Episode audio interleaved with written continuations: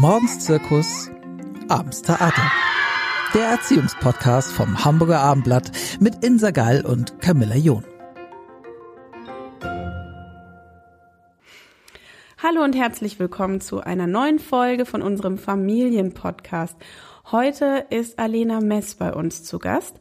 Sie arbeitet bei Dunkelziffer e.V., einem Verein, der sich schon seit ganz vielen Jahren für sexuell missbrauchte Kinder und Jugendliche einsetzt und ähm, Hilfe leistet. Es geht um Kindesmissbräuche heute. Darüber wollen wir sprechen, auch darüber, wann man sich meldet, wie man mit dem Thema umgeht, wie man mit Kindern darüber reden kann und ähm, als solches bin ich sehr froh, dass wir hier heute Alena als Expertin zu Gast haben. Vielen Dank schon mal jetzt für deinen Besuch, liebe Alena. Danke für die Einladung. Hallo.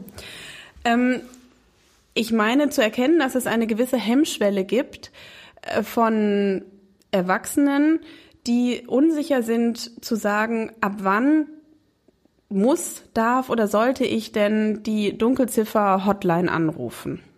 Ja, da würde ich dir beipflichten. Also wir erleben das auch ganz häufig, wenn wir unterwegs sind in den äh, Kitas und in den Schulen, bei den Elternabenden, dass ganz, so, ganz unsicher ist, okay, wann darf ich überhaupt? Und wir sagen immer, rufen Sie lieber einmal zu viel an als einmal zu wenig. Ja, und wir helfen dann bei der Einordnung sozusagen Ihres Verdachtes und äh, genau geben dann Hinweise und Möglichkeiten, wie man dann damit umgehen kann. Und äh, ja, ist halt auch kein Thema, was man beim Frühstück oder Abendessen gerne bespricht. Und trotzdem äh, finde ich super, dass sie das in den Podcast auch mit reinbringt und vielleicht äh, hilft es der einen oder anderen Hörer und Hörerin, sich doch bei einer Beratungsstelle zu melden. Das heißt, du hast es eben schon angesprochen, ihr macht nicht nur die telefonische Beratung, sondern ihr seid auch in Hamburg in äh, Einrichtungen unterwegs. Ähm, wie läuft das ab? Genau, also wir machen die telefonische Beratung, wir machen die Beratung vor Ort. Wir haben die Möglichkeit über Social Media, das heißt Betroffene oder Angehörige können sich bei uns über Facebook oder Instagram auch melden, über mhm. die Nachrichtenfunktion, können uns auch eine E-Mail schreiben, das Ganze auch anonym. Also das ist total wichtig, dass wir keine Zahlen, Daten, Fakten brauchen, woher man kommt und so. Das Einzige, was wir brauchen, um gut beraten zu können, ist, wie alt ist das betroffene Kind oder der betroffene Jugendliche, damit wir so ein bisschen schauen, mit welcher Altersgruppe haben wir das zu tun.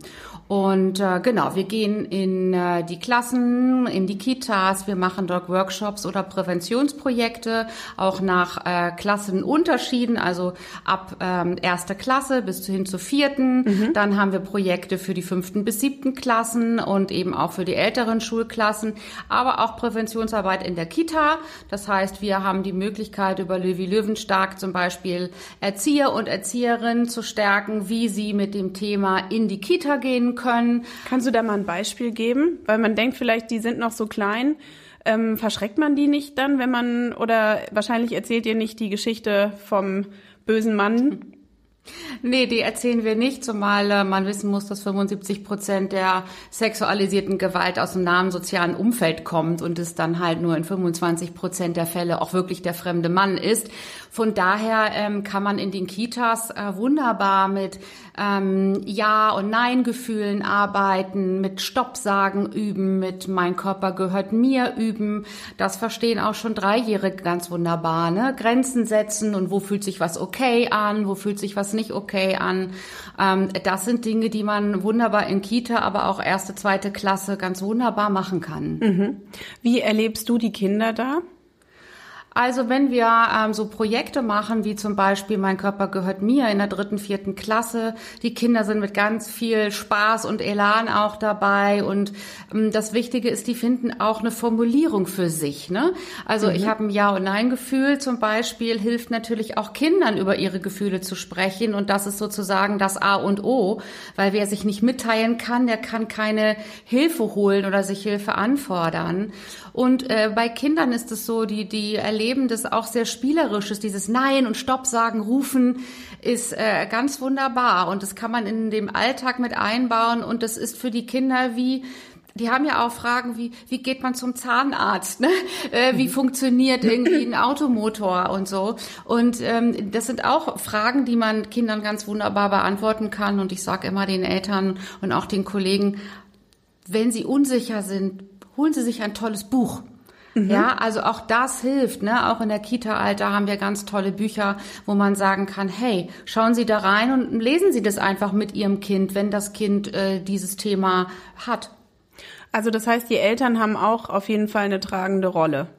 Auf jeden Fall. Also häufig erleben wir das, dass die Eltern das Thema ganz gerne abgeben an die, äh, hauptsächlich an die Schulen, in den Sexualunterricht, an die Kita im Bereich der Doktorspiele. Mhm. Aber ähm, es hat keine Einbahnstraße. Ne? Also die Eltern sind ganz doll gefordert, in ihrem Alltag sozusagen den Kindern auch ähm, mitzugeben, was ist für mich zu Hause okay, wo ist meine Grenze, wo ist deine Grenze, was fühlt sich für mich als Mama doof an und eklig und blöd an und was möchte ich nicht. Und so lernen Kinder auch für sich selbst Verantwortung zu übernehmen und zu sagen, ja, wie, was sich für sie doof und blöd anfühlt, weil sie gelernt haben, sie dürfen das. Mhm. Du hast das gerade schon so ein bisschen angedeutet, das ähm, ähm, würde ich auch äh, unterstützen.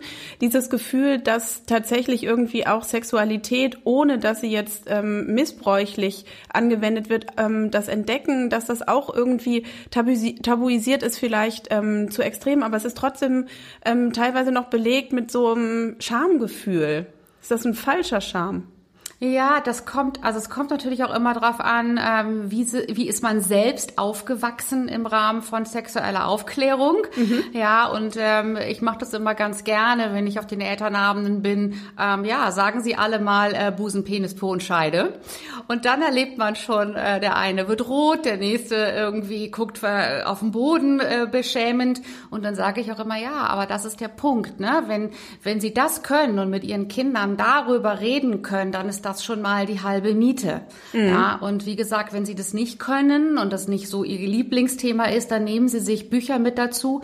Aber es ist zwingend notwendig, dass man das je nach Alter, also Mädchen, Jungs, die in der Pubertät sind, haben ganz andere Fragen, ja, als Kinder ähm, im in Kita und im Grundschulalter. Und äh, gleichwohl ist das je nach Schwerpunkt aber immer ein Thema, egal welche Altersklasse. Also unterstützen, wenn es aufkommt, das Thema zu Hause und irgendwie in der Kita oder in der Einrichtung, in der die Kinder dann sind, soweit äh, es irgendwie möglich ist. Ähm, wenn man nochmal zurückgeht zu deiner Arbeit äh, bei Dunkelziffer am Telefon, ist es, du hast gerade die anderen Kanäle auch angesprochen, wie kommen denn die meisten Anzeigen zu euch? Ja, also in der Regel, es ist sehr, sehr unterschiedlich. Wir haben Betroffene, die selbst anrufen, natürlich keine Kinder, die können das in der Regel nicht, aber ähm, so ab 14, 15, 16 haben wir Betroffene, die selbst unsere, unsere ähm, ja, Hotline anrufen sozusagen oder uns eine E-Mail schreiben oder so. Ähm, häufig aber auch über die Eltern, über Großeltern, die einen Verdacht haben, Schule, die, ähm, wo sich Kinder und Jugendliche geöffnet haben und was gesagt haben. Wir haben auch mal Sport Sporttrainer, die uns anrufen, das Jugendamt, welches uns anruft und Unterstützung braucht. Also das ist sehr, sehr, sehr vielfältig. Mhm. Könntest du ein bisschen helfen? Ähm, ab wann, du hast es schon zwar gesagt, lieber einmal zu früh als zu wenig, aber, ähm, aber was ist denn, gibt es sowas wie ein sicheres Anzeichen oder wie, wie, also wann reagiert man? Ja, das ist natürlich, wäre schön, wenn wir einen Katalog hätten und sagen, okay, die und die Faktoren sprechen für äh, sexualisierte Gewalt, dem ist nicht so. Also das, was wichtig ist, ist schauend auf Veränderungen. Verändert sich ein Kind, ein Jugendlicher in eurem sozialen Umfeld? War es vorher ähm, sehr äh, extrovertiert und zieht sich auf einmal extrem zurück? Mhm. Ähm, gibt es, äh, war ein Kind trocken und nässt auf einmal wieder ein? Ähm, gibt es Selbstverletzungstendenzen? Gibt es Suizidgedanken? Gibt es ähm, Schulkonzentrationsschwierigkeiten? Ähm, gibt es ähm, jemand, der eigentlich ganz gut auf Berührung reagiert, hat sich auf einmal total zurückzieht? Also das ist sehr unterschiedlich, aber ich finde immer den Punkt zu haben, wenn ihr eine oder sie eine Verhaltensveränderung bemerken, dann einfach nochmal bisschen mehr hinsehen und hinhören und hinterfragen, ähm, das ist ja die beste Hilfsmöglichkeit letztendlich auch vielleicht mit den Kindern und Jugendlichen dann ins Gespräch zu gehen. Das hilft, dass die dann vielleicht auch was sagen, was sie vorher nicht getan hätten, wenn sie keiner darauf anspricht. Ist es schwieriger, ähm, bei kleinen Kindern ähm, dem auf die Spur zu kommen, weil die das noch nicht so ausdrücken können? Ja, also das ist auch wieder so ein Punkt unserer Präventionsarbeit, irgendwie früh auch aufzuklären, was sexualisierte Gewalt, ne, also sexueller Missbrauch auch ist, damit Kinder und Jugendliche überhaupt erkennen, wenn mir so etwas passiert, wie ich das einordnen kann. Und bei kleinen Kindern haben wir halt häufig die Schwierigkeit, ähm, die sind keine so guten Zeugen, je kleiner sie sind, weil sie natürlich Schwierigkeiten haben, sich an Orte zu erinnern, an Uhrzeiten zu erinnern. Ähm, wir versuchen viel mit den Zitaten zu arbeiten, die dann Kinder gegenüber den Eltern äußern und dann sagen, okay, wir versuchen das einzusortieren. Ist das eine Erwachsenensprache? Ist das eine kindliche Sprache? Was meintest du mit Zitate arbeiten? Also mm, wie also, funktioniert das? Ja, zum Beispiel, ähm, wenn ich bei dem Erzieher XY ähm, auf dem äh, auf dem Schoß sitze, das ist dann wie so ein Zauberstab und dann wird da ganz groß wie bei so einem bei so einem Au äh, Zauberstab oder bei so einem Einhorn. Okay. Ne? Das ist dann äh, zum Beispiel eine sehr kindliche Sprache. Und wenn dann noch sowas folgt wie, aber das dürfen wir, darf ich niemandem sagen. Der hat gesagt, das ist ein Geheimnis dann hören wir schon zwei, dreimal hin. Mhm. Und das gilt es ein bisschen abzuwägen. Und ähm, wir sind allerdings keine Ermittler, das möchte ich auch dazu sagen. Ne? Also viele sagen immer, ja, jetzt sagen Sie uns mal, ist das ein Missbrauch oder ist das keiner? Und wir immer sagen, das ist nicht unser Job. Wir können mit den Symptomen arbeiten, ne? also mit den Auffälligkeiten arbeiten. Das ist das, was wir tun. Ähm, und natürlich, wenn es Beweismaterial auch wirklich gibt für einen sexuellen Missbrauch, für eine Vergewaltigung, dann versuchen wir die ähm, Betroffenen oder die Angehörigen eben auch an die entsprechenden Stellen wie ein ähm, Opferanwalt oder sowas auch zu verweisen, damit die sich auch rechtlich beraten können. Mhm.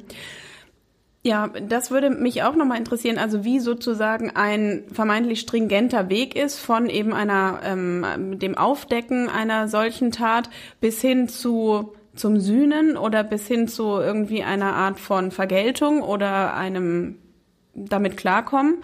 Und ähm, genau, und was ist aus deiner Sicht der schwierigste Teil? Also ist es dazu, ist es wirklich dieses Sprechen über, was ähm, den, die Mammutaufgabe ist? Ja, also zu, zu deiner ersten Frage es gibt keinen Fall, der gleich ist. Und es ist ein Unterschied, ob eine Betroffene uns direkt anruft oder ob eine Schule uns anruft und ob es einen Übergriff durch einen Mitarbeiter an ein Kind oder Jugendlichen gibt oder ob ähm, die Mutter anruft, weil der Stiefvater sich vielleicht an ein Kind oder Jugendlichen äh, eben missbraucht hat. Das heißt, da sind wir sehr, sehr unterschiedlich, wie wir da herangehen. Ähm, da gibt es auch keinen Ablaufplan, sondern in erster Linie nehmen wir eine Gesamtvorschau. Äh, die nehmen wir uns an, schauen uns die an, beratschlagen auch gegebenenfalls im Team, was da zu tun ist. In der Regel ist es wichtig, erstmal die Betroffenen oder die Anrufer, die Angehörigen ernst zu nehmen und zu sagen, okay, unabhängig, was am Ende dabei rauskommt, weil das wissen wir manchmal nicht. Manchmal endet ein Beratungsgespräch, ähm, dass die bei dem Opferanwalt anrufen und sich dann entscheiden, ob sie anzeigen wollen oder nicht. Manchmal hören wir noch davon und die melden sich bei uns zurück und wollen den Fall weiter besprechen. Manchmal haben wir aber auch nur ein, zwei Beratungsgespräche und hören dann nichts mehr von dem Fall. Und das ist sehr unterschiedlich. Von daher kann ich nicht sagen, es gibt immer den Prozess A bis Z. Einige ähm, haben wir dann auch in der Therapie sozusagen. Wir haben ja die Möglichkeit, dass Kinder und Jugendliche bei uns auch therapeutisch angebunden werden können, bis zu zwei Jahren ungefähr. Dann kriegen wir natürlich deutlich mehr mit, wie sich so Fälle entwickeln. Manchmal bleibt es aber auch einfach nur bei der Beratung, persönlich eben oder telefonisch. Und wie viele Beratungen erlebst du in, in einer Woche? Ja, da auch das, da gibt's auch, also kann ich auch schwer sagen, weil wir haben manchmal so, so Tage, da hast du ein sechs Stunden, sage ich jetzt mal, wo du am Platz sitzt, acht Beratungsanfragen und dann hat man auch manchmal einen Tag, da kommen zwei rein. Mhm. Ähm, in der Regel pendeln wir uns aber monatlich so zwischen 70 und 90 Beratungsanfragen an. Aber das ist schon eine Menge. Ja, vor allem, wenn man bedenkt, dass wir nur eine Fachberatungsstelle in, in Hamburg sind. Ne? Und wenn man das dann hochrechnet, aber sagt man ja auch, die Dunkelziffer ist circa 10 bis 20-fach höher ähm, als, die, als das Hellfeld, also die tatsächlich angezeigten Straftaten. Wir haben auch schon viel darüber gelesen, dass jetzt die Corona-Zeit und das viele zu Hause sein ähm, auch äh, negative Folgen für Kinder haben. Inwieweit habt ihr das gemerkt? Also mm, das, was bei uns, also wir haben mehr Anrufe gehabt natürlich, Beratung aufgrund von Corona, also persönliche Beratung ein bisschen weniger. Wir haben dann versucht, uns über Zoom und mhm. so das auch irgendwie zu überbrücken. Mm, und wir, also die Kollegen und ich haben schon bemerkt, es gibt ein paar mehr Übergriffe unter Geschwistern in der Corona-Zeit. Ob das nun mhm. damit zusammenhängt oder zufällig die Anrufe bei uns eingegangen sind, können wir natürlich nicht sagen. Was meinst du dann genau mit unter Geschwistern?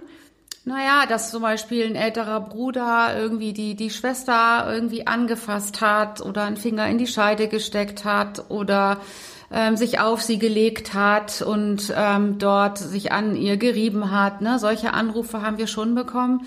Und aktuell, also so nach Corona, so wenn man das so sagen kann, wo die Schulen jetzt wieder aufhaben, haben wir schon viel Übergriffe unter Kindern in der Schule auch, also auch in den Klassen, ne, wo ähm, unter den Jugendlichen auch sowas wie Cybermobbing, Sexting, pornografisches Material, also viel in den digitalen Medien auch einfach sexualisierte Gewalt ausgeübt wird. Und es dadurch, Was bedeutet das? Mh, dass zum Beispiel ähm, eine, ich sage jetzt mal, ein 14-Jähriger bei einer 13-Jährigen ein Bild anfordert, weil sie vermeintlich zusammen sind, zum Beispiel, und die 13-Jährige schickt dem 15-Jährigen Fotos von sich nackt. Ja, und dann ist äh, der Junge nicht mehr mit ihr zusammen und schickt dieses Bild weiter. In Klassenchats zum Beispiel. Dann haben wir uns mit Verbreitung von Kinderpornografie zu tun. Und dann, wenn solche Bilder oder sowas eben auch online gestellt werden, ähm, dann ist es auch eine Form von Cybermobbing. Und das ähm, ja, erleben wir derzeit vermehrt und gehen dann eben auch in die Klassen und bieten dort direkt Workshops an zum Thema Risiken und Gefahren in digitalen Medien. Ich wollte sagen, das betrifft ja dann nicht nur mehr eine Person, ne? im Hauptfeld sicherlich schon, aber mhm. ähm, da steckt ein mehr dahinter. Ähm, wie schnell seid ihr dann? Also bei Kriseninterventionen sind wir relativ schnell. Also wenn wir, ich hatte jetzt letzte Woche einen Anruf in einer Kita am Montag, ähm, dass es dort einen vermeintlichen Übergriff gegeben haben soll, zum Beispiel von einem Erzieher an ein Kind. Und dann bin ich am Dienstag in der Kita gewesen. Und ähm, dann wird nächste Woche ein Elternabend dazu stattfinden. Also da sind Und was wir konntest du dann an dem Dienstag machen? Na, erstmal die Einordnung, erstmal helfen, mit welchem Fall haben wir es zu tun, irgendwie mit den Beteiligten zu sprechen, äh, mit der Kita-Leitung zu überlegen, welche nächsten Handlung, Handlungsschritte sind geplant, also wer muss informiert werden, sollen Eltern informiert werden, wenn ja, wie, ähm, muss das mit den Kindern thematisiert werden, wenn ja, wie, das sind so Themen ähm, sozusagen, die wir dann vor Ort besprechen und dann eben in den weiteren Schritten zu überlegen, ist ein Elternabend sinnvoll, wenn ja, wann, ja, ähm, kann es per Mail, kann da was schon mitgeteilt werden. Ähm, genau, das sind dann so die, die Vorgehensweisen letztendlich. Und muss man da ähm, so abwägend und vielleicht auch vorsichtig sein, weil das ganz viel auslöst? Ja, das ist tatsächlich immer so, wenn wir es so mit Institutionen zu tun haben, auch bei Kinder- und Jugendhilfeträger.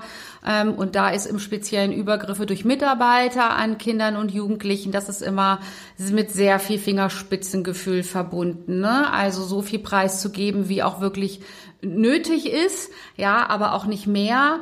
Ähm, jeder kennt von uns die Eltern-WhatsApp-Gruppen, ja, die dann irgendwie völlig ausufern. Und ähm, da muss man aber schon sein, äh, schon sagen, dass wir schon offen sein müssen mit dem, was passiert ist. Und dann wird halt geschaut, wie viel muss man letztendlich auch preisgeben, weil wir es mit Verdachtsfällen zu tun haben. Das darf man ähm, bei all dem nicht vergessen.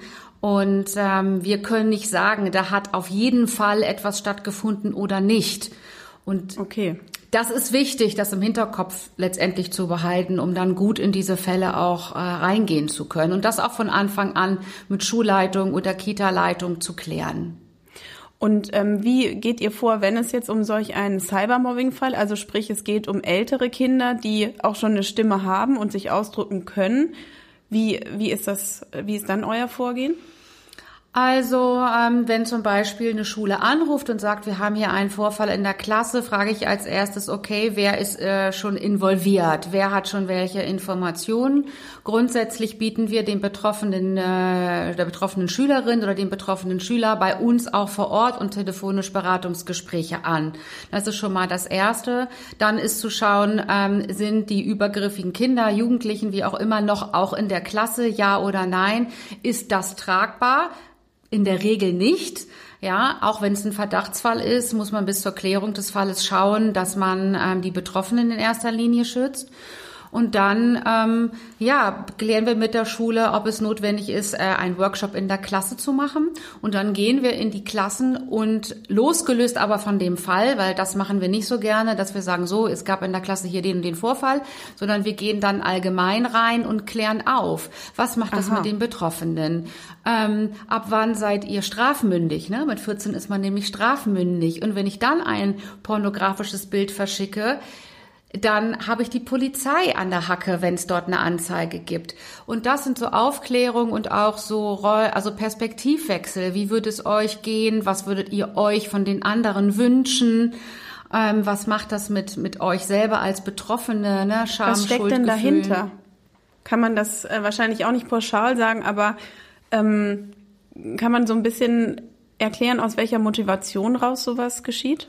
Ja, auch das ist sehr unterschiedlich. In einer äh, einerseits kann es Unwissenheit sein, also gar nicht zu verstehen, wenn ich das mache, was passiert dann damit. Also gerade so in den na, so 12, 13, 14 muss man sagen, sind die halt nicht so richtig gut aufgeklärt, was das Thema angeht. Mhm. Ähm, dann hat es vielleicht auch was mit Macht zu tun. Also ne, jeder weiß, wie Mobbing entsteht und das ist letztendlich auch nichts anderes mit Bloßstellung zu tun. In der Regel sind solche Verhaltensweisen weniger auf der sexuellen Ebene zu finden. Also, dass man jetzt sagt, okay, da ist ein sexuelles Interesse daran, ähm, weil die Bloßstellung mhm. doch eher was mit, ähm, ja, mit Macht und, und, und Mobbing zu tun hat unter den, unter den Jugendlichen. Bei Erwachsenen sieht es dann schon wieder ein bisschen anders aus. Da ist die sexuelle Bedürfnisbefriedigung auch häufig im Vordergrund. Welche Fälle, die es gab, haben sich bei dir besonders eingebrannt? Ach, es gibt da gar nicht den speziellen Fall. Was ich immer für mich schwierig finde, wenn ich das höre, ähm, ist sexualisierte Gewalt an kleinen Kindern und Säuglingen. Das finde ich immer schwierig. Mhm. Ähm, und natürlich auch sexualisierte Gewalt ähm, über viele Jahre ähm, auch mit mit äh, Gewalt, also wo es dann auch wirklich um Schmerzen geht, ähm, wo wo wo körperliche Schmerzen zugefügt wurden und wo man das Gefühl hat, da hat auch ein gesamtes Familiensystem hingeschaut und hat es einfach so hingenommen. Das macht natürlich mit mir was und dann ist das sozusagen unsere Professionalität, in dem Moment unsere Emotionen gut zu regulieren, weil es am Ende niemandem hilft, wenn ich da jetzt sitze und unfassbar wütend bin oder in Tränen ausbreche. Aber natürlich haben wir ein gutes Team und ich habe gute Kollegen auch im Fachteam, wo wir solche Themen dann besprechen können. Aber ja, das sind so die, die Themenbereiche, die mich jetzt so ja, wenn du mich das fragst, wo ich sage, okay, da schlucke ich auch schon ein, zweimal. Mhm. Genau, dieses äh, sowas jahrelanges, das ist ja tatsächlich, was man denkt vielleicht im ersten Moment doch eher an dieses, oh mir fällt was aus, auf, ich rufe bei einer Hotline an und es wird irgendwie abgestellt. Aber dass das natürlich auch verdeckt eben jahrelang teilweise nicht auffallen kann, äh, kommt ja leider auch häufig vor. Ja, insbesondere in den Familiensystemen, ne? Also wenn es jetzt der nah, das nahe soziale Umfeld ist, also der Stiefvater, Was es ja so oft ist, oder? Genau. Also wie gesagt, 75 Prozent. Dazu gehören auch der Sporttrainer dazu, der Erzieher, der Lehrer. Aber insbesondere, wenn es die direkte Familie ist, ist eine hohe Scham, äh, also Scham, Schuld, Angst, ne, Ohnmacht, Hilflosigkeit, mit wem kann ich überhaupt reden? Und dann auch diese Fragen, was passiert mit meiner Schwester, wenn ich sage, dass Papa, Stiefvater, wie auch immer, ähm, das und das mit mir macht? Müssen wir zu Hause ausziehen, wenn Papa ins Gefängnis geht? Was macht das mit Mama, wenn ich was sage? Und das sind so Punkte, die schon natürlich dazu führen, dass Kinder und Jugendliche gar nichts sagen. Und ähm, wenn wir in den außerfamiliären Bereich gucken, ähm, zum Beispiel in der Schule, wenn es einen Übergriff durch einen Lehrer in der Schule gibt, auch da ne, muss ich aus der Klasse raus, muss ich die Schule wechseln, krieg ich schlechte Noten, ähm, glaubt man mir überhaupt, weil der Lehrer vielleicht auch ein gutes Ansehen hat. Also auch da ist es wieder sehr, sehr, sehr unterschiedlich. Ähm, ja, wie die, wie die Gefühle der Betroffenen sind, je nachdem, in welchem Kontext der Missbrauch passiert. Was ist denn der Auslöser, gerade wenn wir über was sprechen, was schon länger andauert, dafür, dass sich dann Betroffene melden? Ja, also ich hatte ähm, jetzt einen Fall, da haben äh, die Mädchen zum Beispiel Abitur gemacht und waren weg aus der Schule und hatten den den Druck äh, nicht mehr, dass der Lehrer vielleicht denen schlechte Noten geben könnte und haben dann was gesagt. Ähm, oder sie haben eine Vertrauensperson, die fragt und nachfragt, Mensch, mir ist da was aufgefallen und das ist schon mal die erste Tür, durch die Kinder und Jugendliche gehen können. Wenn keiner fragt, fehlt häufig einfach auch ein Ansprechpartner. Ähm, oder auch, wenn der Missbrauch so sehr zunimmt, dass sie einfach ähm, nicht mehr, nicht mehr weiter wissen und dann irgendwann den Mut haben ähm, jemandem davon zu erzählen, der dann bei uns anruft. Wenn jemand anruft und ähm, du merkst, das ist ähm, eine Situation, da muss die Person vielleicht auch schnell raus. Wie äh, geht das überhaupt?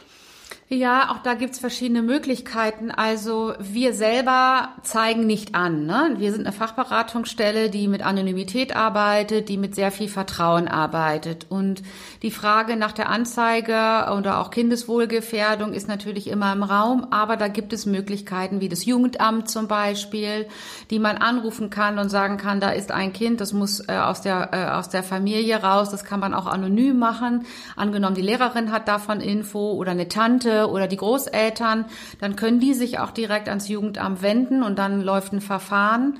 Mm, Betroffene selber, wenn sie über 14 sind, können sich auch selber melden beim Jugendamt und auch beim KJND, beim Kinder- und Jugendnotdienst und können dann relativ schnell, also eigentlich sofort aus der Familie genommen werden. Also es gibt schon äh, Möglichkeiten, die wir dann eben auch mit den Betroffenen oder mit den Angehörigen besprechen. Was können jetzt die nächsten Schritte sein? Und ähm, wie wie erlebst du deine, gerade wenn es Anrufer sind, die eben diese 14 vielleicht überschritten haben, wie erlebst du die? Also sind die dann schon an einem Punkt, dass sie offen darüber sprechen können oder entwickelt sich das im Gespräch oder also dass du sozusagen scheibchenweise vielleicht da an den Kern der Sache rankommst? Ja, also manche testen sich so ran und sagen erstmal ihren Namen und dann lange nix. Einige sagen den Namen und dann fangen sie schon an zu weinen. Und andere haben vielleicht schon seit einem halben Jahr den Gedanken anzurufen und haben sich ein paar Notizen gemacht oder sind ein bisschen vorbereitet. Ähm, auch das kommt so ein, ja, es ist sehr unterschiedlich und es, ähm, auch da gibt es keinen so rufen Betroffene an. Auch bei Erwachsenen ist das sehr, ähm, einige weinen auch erstmal und dann lassen wir sie auch und dann sortiert man sich und dann verabredet man gegebenenfalls auch am nächsten Tag gleich das zweite Telefonat. Ne? Und so geht man mit den Jugendlichen auch vor. Und wenn wir merken, dass es ganz dringend und ganz schwierig, dann fragen wir auch, ob es möglich ist, dass die jetzt vorbeikommen. Aha. Ja, also die Möglichkeiten gibt es auch. Wir ähm, haben die Räumlichkeiten vor Ort zu sagen, okay, jetzt hast du den ersten Schritt gemacht und hast mich angerufen. Du kannst sofort vorbeikommen oder halt in einer Stunde, je nachdem, was man selber noch zu tun hat. Aber am selben Tag in der Regel ist das möglich. Und ansonsten verabredet man sich vielleicht auch für den, für den nächsten Tag. Aber es ist schon mal die erste Hürde. Das gleiche gilt auch per E-Mail. Also wenn die per Mail zu uns Kontakt aufnehmen, ähm, dass die dann vielleicht am zweiten Tag anrufen und am dritten Tag kommen. Also ja. Mhm. Ähm, wie gehst du mit, ähm, ich sage jetzt mal, Eltern um, die sagen, ich glaube, dass bei Kind aus dem Kindergarten oder aus dem Sportverein irgendwie, ist da was komisch, die Anzeichen, die du vorhin genannt hast, vielleicht ist was aufgefallen, aber es ist, herrscht diese große Unsicherheit. Und dann ringt sich vielleicht jemand durch und ruft bei euch an. Ähm, wie gehst du dann vor? Ähm, du meinst jetzt, wenn es so einen begründeten Verdacht auch schon gibt, oder? Ja, also ich denke mal, wenn ein Erwachsener bei euch anruft, der nicht selber betroffen ist, aber irgendwie meint, eine Veränderung bei einem Kind festgestellt zu haben, was darauf hindeuten könnte, dass? Mhm. Also in erster Linie ist ja meistens die, die große Hürde, wie kann ich mit der betroffenen Person sprechen? Welche Sprache kann ich wählen? Aha. Wie, wie geht der erste Kontakt? Und das würden wir gemeinsam vorbereiten. Wir würden äh, sagen, je nach Alter der Betroffenen auch, ähm, zu sagen, Mensch, du hast mir doch da das und das erzählt, das, da habe ich noch mal drüber nachgedacht, da habe ich noch mal ein, zwei Fragen, ja, oder kannst du mir das noch mal erzählen? Ich bin gar nicht richtig sicher, ob ich das richtig verstanden habe. So, also das wäre zum Beispiel ähm, etwas, womit man mit Kindern sprechen kann, wenn man, ähm, wenn die einem was anvertraut haben. Und wenn man ein Gefühl hat, dann kann man sagen, Mensch, weißt du, mir fällt auf, du ziehst dich gerade so ein bisschen zurück. Ist alles in Ordnung? Ja, und dann sagen die entweder ja oder nein und dann kann man sagen, weißt du, egal was ist, ich bin da und du kannst mit mir sprechen, egal um welches Thema es geht. Das ist manchmal schon genug im ersten Schritt, um überhaupt dem Betroffenen zu signalisieren, wenn er dann betroffen ist, mhm. ähm, zu signalisieren, hey, ich habe was bemerkt und ich bin bereit, mir das anzuhören. Also ist sozusagen, aber ist das richtig, richtig, in Anführungsstrichen, weil schwierig vielleicht die, das Wording hier, aber sich an den oder die Betroffene zu wenden und nicht zu sagen, ähm, man geht äh, zur Mutter oder zum Vater. Ja, absolut, weil es wird Gründe geben, warum ein Kind oder ein Jugendlicher vielleicht noch nicht bei den Eltern gewesen ist. Wir wissen nicht, woher vielleicht der Verdacht der sexualisierten Gewalt kommt wenn es zum Beispiel der Vater oder die Mutter ist ähm, und man geht dann direkt zu den Eltern. Ne, das ist schwierig. Ähm, von daher ist eigentlich der erste Rat, sofern möglich, immer erst mit dem Kind oder den Jugendlichen in Kontakt zu gehen und auch nichts über den Kopf hinweg zu entscheiden. Also bei Kleinkindern Aha. mit drei, vier ist natürlich ein bisschen schwieriger, aber bei Älteren kann man gut fragen, ähm, okay, jetzt hast du mir das und das erzählt, weißt du, wem können wir noch davon erzählen? Oder wollen wir zusammen mal bei einer Fachberatungsstelle anrufen? Oder soll ich da anrufen und du sitzt einfach nur dabei? Ähm, also wirklich zu gucken, was braucht mein Gegenüber und den mit auf die Reise zu nehmen und nicht über den Kopf hinweg zu entscheiden. Mhm. Und wahrscheinlich auch nicht zu verschrecken, indem man sagt, so, dann gehen wir jetzt zur Polizei. Ja, also wir Erwachsenen ähm, mit unserer Lebenserfahrung neigen immer sehr schnell dazu, Anzeige, Anzeige, Anzeige. Und das ist natürlich per se auch am Ende richtig. Also jeder, der sich traut und den Mut hat, anzuzeigen, sollte das natürlich machen. Aber der Weg ist das Ziel. Und nur weil ich als Erwachsener gerade ein unheimliches Bedürfnis hat, kann es sein, dass der Betroffene noch gar nicht so weit ist. Und dann dauert es zwei, drei Wochen, vielleicht dauert es auch vier Monate ähm, oder fünf, je nachdem, äh, manchmal auch zwei Jahre, bis jemand sich traut, was zu sagen. Ähm, und dann muss man eben auch ein bisschen die Zeit geben und auch aufklären, ne? was passiert bei einer Anzeige, wie oft musst du was sagen, wiederholen, wie stehen die Chancen, dass es überhaupt zu einer Ermittlung kommt. Ne? Das machen die Opferanwälte dann auch in der Regel. Ähm, ja, also es ist wichtig, und das sage ich auch immer, wir müssen die Welt aus betroffenen Sicht uns anschauen, aus Kindersicht, aus jugendlichen Sicht und nicht mit den Augen eines Erwachsenen und eines Unbeteiligten, was wir jetzt sofort tun würden. Das, ähm, da entsteht relativ viel Druck bei den Betroffenen und das können die nicht gebrauchen. Aber ich glaube, das ist ein total wichtiger Gedanke, weil eben das, äh, so findet man dann vielleicht eben den Zugang ne, zueinander oder zu dem betroffenen Kind und ähm, muss versuchen, nicht das so überzustülpen, was man ähm, meint, was richtig ist, sondern das Tempo ein bisschen zu drosseln. Ja, absolut. Also dieses Vertrauen und du gibst den Weg vor. Das ist das A und O. Schwierig natürlich, wenn es eine akute Kindeswohlgefährdung ist. Dann handelt man im Sinne des Kindes, weil das Kind oder vielleicht auch der Jugendliche nicht das gut einschätzen kann und für sich sorgen kann. Dafür gibt es dann Erwachsene, die das tun müssen. Aber ähm, es gibt eben auch viele Fälle, wo es keinen Kontakt mehr zum Täter gibt, zum Beispiel, weil der Lehrer aus der Schule ist, weil man schon vom Stiefvater oder Vater getrennt ist, weil man keinen Kontakt mehr zu Oma oder zum, zur Tante hat. Dann kann man sich ein bisschen mehr Zeit lassen. Ah, verstehe. Also das ist auch was, dass es schon zurückliegt und man dann ähm, erst den Mut hat, sich damit auseinanderzusetzen. Absolut. Also wir haben ja, äh, wir haben häufig Fälle, wo man sagt, jetzt traut sich jemand nach einem halben Jahr was zu sagen. Oder ähm, ich hatte jetzt einen Fall, da hat eine Betroffene nach zwei Jahren die Eltern ähm, von einem Missbrauch durch einen Fremden mit ins Boot geholt und das Vertrauen gefasst, mit den Eltern zu sprechen. Und ähm, jetzt ist sie bei uns in der therapeutischen Anbindung, weil sie jetzt bereit ist, ähm, in den Fall für sich, in das Erlebte einzusteigen und ihre ja traumatische Erfahrung zu verarbeiten. Und das muss man respektieren. Das ist total wichtig. Aber in dem Fall bist du dann jetzt äh, zuständig für die Betroffene oder bist du auch jemand, der dann auch irgendwie mit den Eltern spricht? Mm, also in dem Fall war es so, dass ich erst mit den Eltern telefoniert habe. Das waren die, die mich zuerst angerufen haben und gesagt haben, ah, mein Kind hat mir das und das jetzt erzählt, was machen wir und so. Dann gab es ein Gespräch mit den Eltern vor Ort. Dann gab es ein Gespräch mit dem Mädchen, mit der Betroffenen vor Ort. Dann gab es nochmal ein Gespräch mit allen Beteiligten zusammen.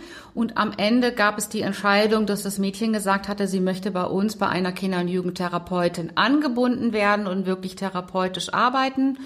Und äh, je nach Fall ist es so, dass ähm, in dem Fall ist das Mädchen jetzt schon 17. Das heißt, Elterngespräche laufen dann auch mal über mich. Also wo es dann darum geht zu sagen, okay, die Eltern sind mit der Situation überfordert. Wie kann ich mit den Eltern ähm, ihre Emotionen ein bisschen klären, den Druck ähm, für das Mädchen rausnehmen? Wenn die Kinder ein bisschen kleiner sind, ähm, findet Elternarbeit auch relativ viel in der Therapie statt.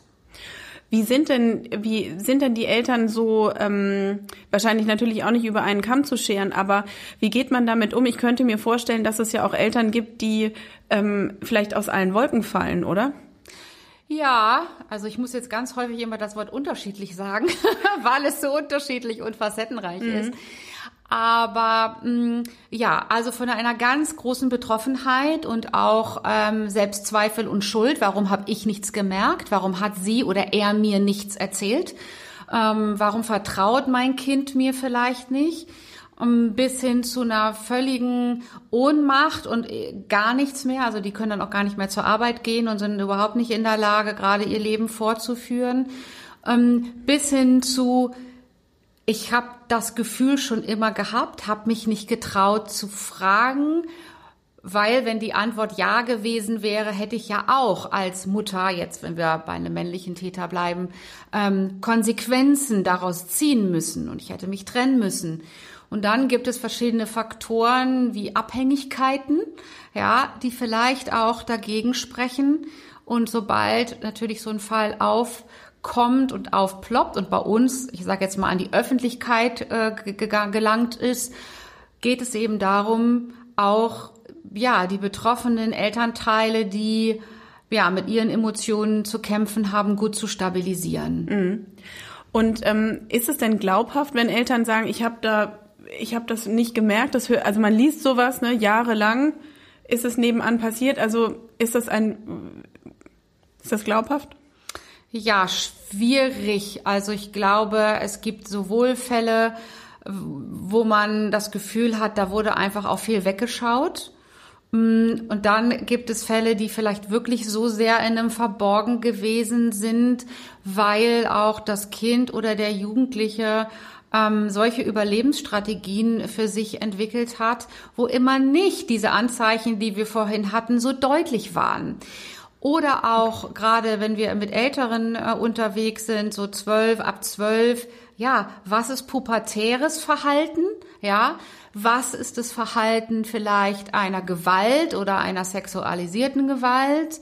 Was ist bei Kindern die Trotzphase, wo Kinder eher oft wütend sind und so? Und was ist vielleicht doch der, oder wo war der Auslöser dann doch vielleicht Gewalt oder sexualisierte Gewalt? Und das immer so zu unterscheiden, das ist nicht einfach. Und wir versuchen dann auch, ja, mit den Betroffenen ähm, Familien auch äh, zu schauen, warum es vielleicht auch so schwierig war, diese Anzeichen zu erkennen. Ähm, wo man von Anzeichen und Schwierigkeiten spricht, fällt mir noch ein, ich würde gerne mit dir noch mal über ähm, das Internet reden und darüber, was sich da auch für Gefahren verbergen und ähm, wie viel Anteil Eltern da eigentlich auch noch mal nehmen müssen, ihre Kinder zu schützen oder zu sensibilisieren, ohne sie aber irgendwie zu verschrecken, weil das Medium gehört ja zu unserem Leben und unserem Alltag dazu. Das heißt, man muss es irgendwie gut bedienen können, aber sollte vielleicht eben auch noch mehr wissen, wo Grenzen sind. Ja, 100 Prozent. Das kann ich genauso äh, unterschreiben, wie du es gerade gesagt hast. Also ähm, die Gefahren und Risiken nehmen halt äh, zu. Punkt. Das ist ganz klar und das gehört zur Entwicklung von Kindern und Jugendlichen dazu.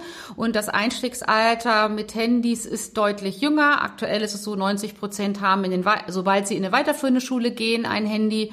Ähm, das wird sich verändern. Irgendwann werden ab zweite Klasse Kinder schon ihre Handys haben. Das heißt, mit der Aufklärung, mit der Prävention muss man früh anfangen. Du sagst Handy, weil du dann sagst, dann gibt's auch meistens den Internetzugang. Genau. In der Regel ist der Internetzugang auch zu Hause. Das WLAN zu Hause ist einfach verfügbar. Man kann sich bei McDonalds einloggen. Man kann sich ne, aktuell äh, braucht also überall einloggen. Man ist nicht mehr auf zu Hause angewiesen. Und natürlich sind es da Gefahren und Risiken. Ähm, und mit dem muss man sich auch als Elternteil oder insbesondere als Elternteil wirklich mit auseinandersetzen. Wir haben jetzt zum Beispiel bei Dunkelziffern Medienflyer entwickelt, ähm, den kann man sich auf der Homepage auch runterladen, wo relativ einfach erklärt wird, worauf müssen Eltern achten, welche Sicherheitseinstellungen machen Sinn.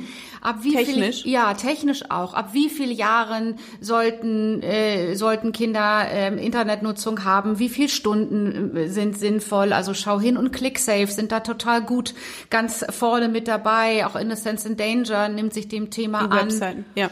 Genau. Und äh, das ist wichtig, dass sich Eltern mit ihren Kindern beschäftigen. Hey, welche App interessiert dich gerade? Wo bist du unterwegs? Ja, ich mache mal so gerne das Beispiel, wenn ein Kind oder ein Jugendlicher das Haus verlässt, dann fragen die Eltern immer, wo gehst du hin und mit wem triffst du dich und wann kommst du wieder? Und das ist doch im Internet nichts anderes. Nur weil ihr Kind oder ihr Jugendlicher vermeintlich sicher in dem Zimmer sitzt, wissen sie noch lange nicht, mit wem chattet es, wo hält es sich auf? Welche Gefahren sind da und ähm, was interessiert Ihr Kind gerade? Also muss man fragen und man muss gemeinsam sozusagen dieses komische Internet, ja, mit allen Vorteilen, die es ja auch hat, aber auch eben den, den Nachteilen ähm, gemeinsam in die Kommunikation bringen. Und der Tipp ist tatsächlich immer bei so kleineren Kindern, ich sag jetzt mal neun, zehn, elf Jahre, die das erste Mal so richtig in den Kontakt gehen und WLAN-Zugang haben, einen Mediennutzungsvertrag ähm, zu, zu installieren und den gemeinsam mit dem Kind zu machen, den man dann auch äh, erweitern kann, je älter das Kind ist. Und da steht dann drin, so lange und dorthin darfst du surfen? Genau. Genau. Aber auch ich als Elternteil muss dich fragen, welches Foto ich verschicke. Ja, ich selber Aha. bin in der Verantwortung. Ich selber bin Modell. Ich kann nicht von morgens bis abends als Erwachsener an meinem Handy hängen. Ich kann nicht jedes Foto von mir online stellen. Ich kann meinem Kind nicht sagen, ähm, du darfst bei WhatsApp kein Profilbild nehmen und darfst niemanden sagen, wo ich wohne. Schicke aber durch alle möglichen Gruppen Bilder von mir und den Kindern im Urlaub. Also auch da ist es wichtig, da schon den Kindern zu sagen, hey, du darfst mitentscheiden, welches Foto von dir schicken wir jetzt Tante Bertha zum Beispiel, ja.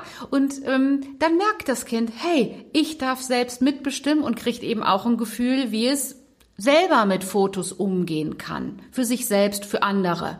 Mhm. Ja, das ist, finde ich, sehr einleuchtend. Ähm, vielleicht kannst du nochmal so die Top 3 der Gefahren online auf, äh, aufzählen.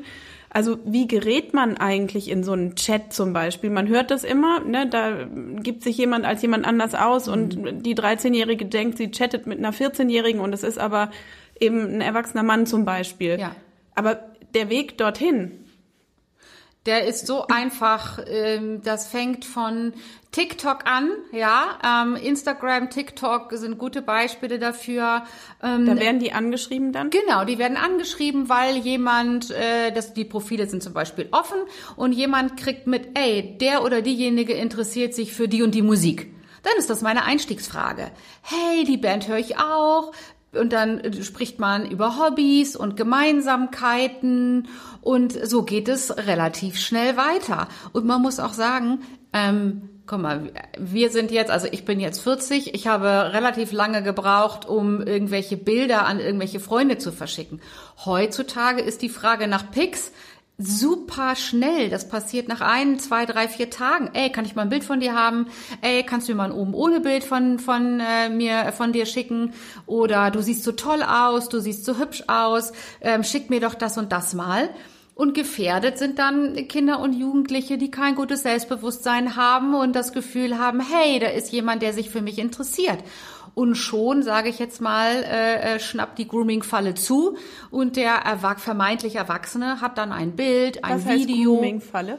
Ja, Grooming ist ja diese Anbahndung sozusagen. Ja, das heißt, ich bahne ein Vertrauen an über Hobbys und über Gemeinsamkeiten, Okay. über Tiere, Hunde, wie auch immer, bis ich dann sozusagen zu dem komme, was ich will, nämlich ein Foto oder ein Video. Und sobald ich das habe, erpresse ich ähm, das Kind damit. So, jetzt habe ich ein Bild von dir bekommen und ähm, wenn du ähm, nicht willst, dass ich das da und dahin schicke, dann bekomme ich von dir bitte gerne noch das zweite, zweite und dritte Bild.